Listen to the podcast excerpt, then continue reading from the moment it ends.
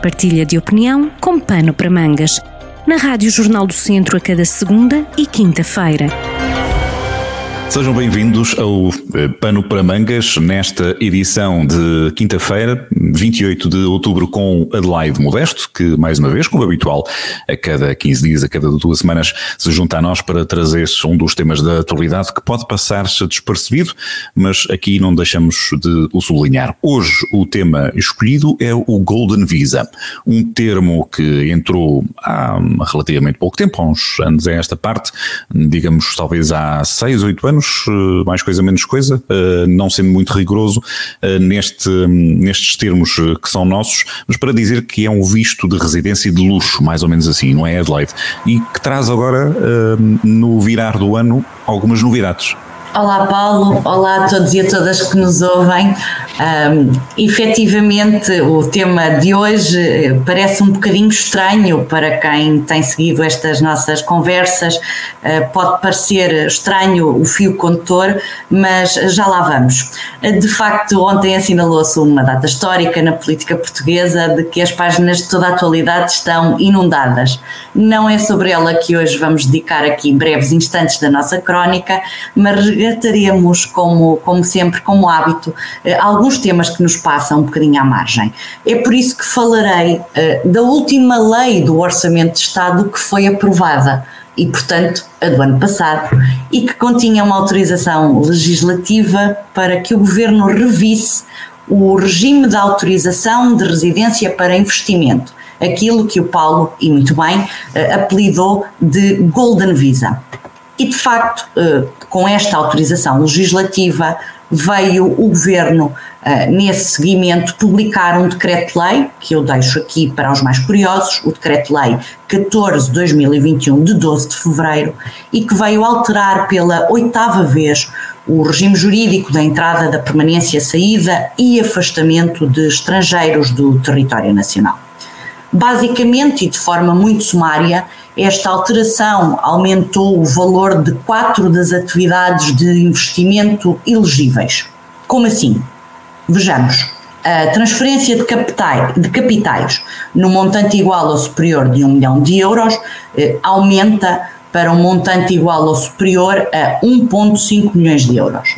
A transferência de capitais no montante igual ou superior a 350 mil euros que seja aplicado em atividades de investigação, que são desenvolvidas por instituições públicas ou privadas de investigação científica e integradas no sistema científico e tecnológico nacional, eh, aumenta para um montante igual ou superior a 500 mil euros.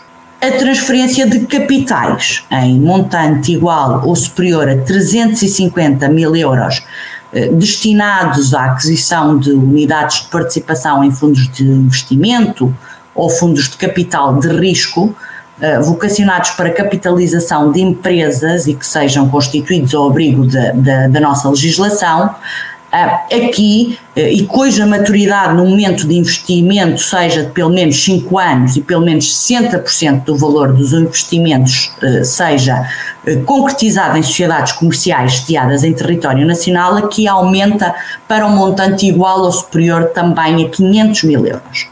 Ainda referir que a transferência de capitais no montante igual ou superior a 350 mil euros, destinados à constituição de uma sociedade comercial com sede em território nacional, eh, conjugada aqui com a criação de cinco postos de trabalho permanentes ou para reforço de capital social de uma sociedade comercial eh, com sede em território nacional já anteriormente constituída e com a criação ou manutenção de postos de trabalho com um mínimo de cinco permanentes e por um período eh, mínimo de três anos, aumenta para 500 mil euros. Bom, mas por outro lado, e relativamente às atividades de investimento imobiliário elegíveis, os valores dos investimentos mantêm-se. Portanto, o valor igual ou superior a 500 mil euros para a aquisição de bens imóveis e um montante igual, global igual ou superior a 350 mil euros para a aquisição de bens imóveis cuja construção tenha sido concluída há pelo menos 30 anos ou localizadas em área de reabilitação e realização de obras de reabilitação dos bens adquiridos. Eu arrisco a dizer que este último tópico é aquele que é conhecido ou, ou mais conhecido por todos nós, não é? Esta possibilidade de investir a partir de determinado valor em uh, algumas propriedades, em alguns imóveis, não é? Precisamente. E é aqui, Paulo, que vem o interesse para a nossa crónica e no seguimento uh, muito da, da, conversa que temos tido ao longo do tempo um, de janelas de oportunidade para o interior. Porque dizer-lhe que uh, se mantém aqui uma redução dos valores em 20% em territórios de baixa densidade, que é uma uhum. redução que se mantém, e há aqui um, um, um volte-face, há aqui uma mudança de paradigma. É que, caso o imóvel seja para habitação, e esta é que é a grande alteração, uhum. prevê-se que apenas são elegíveis os imóveis localizados ou nas regiões autónomas dos Açores e da Madeira ou nos territórios do interior. Eh, estes territórios do interior estão identificados no anexo à portaria número 208-2017 de 13 de julho. Uhum. Eh, e, portanto, vem aqui dar-nos a perspectiva de que territórios do interior estamos a falar. Uh, e abre aqui uma janela de oportunidade. E abre uma janela de oportunidade neste sentido, é que ao entrar em vigor em 1 de janeiro de 2022, e por isso é que este assunto tem passado um pouco despercebido e entendi trazer aqui esta nossa conversa, uhum. porque esta alteração começou exatamente com a aprovação da lei do Orçamento de Estado do ano passado eh, e vai entrar em vigor a 1 de janeiro de 2022 e enquanto andamos aqui distraídos a falar de outros assuntos, o que é certo é que eh, os investimentos que são submetidos até esta data continuam salvaguardados pelo regime eh, atualmente em vigor, é certo.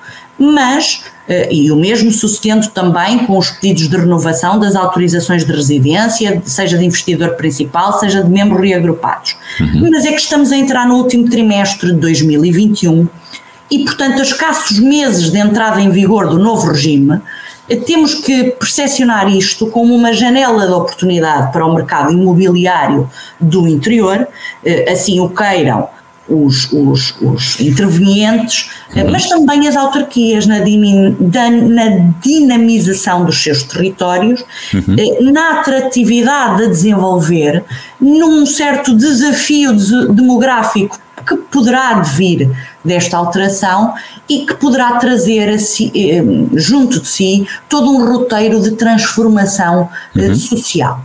Sim, porque aquilo que toca, além da requalificação urbana, eh, pelo que percebi até agora, e também um bocadinho do, do património cultural edificado necessariamente, pode passar também aqui pela criação de emprego. Portanto, acaba por uh, as autarquias terem aqui um papel muito importante ou determinante para estarem alerta e servirem isto como uma porta de entrada para alguns investimentos de valor uh, até significativo, não é?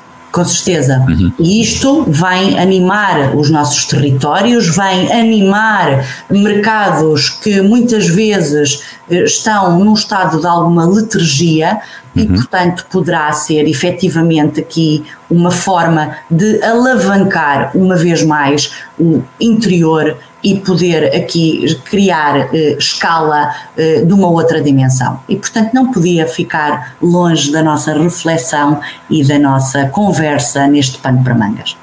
Muito bem, é um pano para mangas eh, também em jeito de gabinete do investidor, não é? Serve um bocadinho desse, desse alerta aqui que este tema trazido hoje por Adelaide Modesto, a propósito desta eh, remodelação, esta alteração de algumas regras neste que se chama oficialmente autorização de residência para a atividade de investimento. Como nós o conhecemos já há algum tempo a esta parte, o Golden Visa, que vai mudar regras a partir de 1 de janeiro de 2022. Obrigado, Adelaide, como sempre, pela pertinência do tema, pela conversa. Temos encontros marcados daqui a duas semanas. Obrigada e eu. Até breve. Partilha de opinião com pano para mangas, com podcast em jornaldocentro.pt.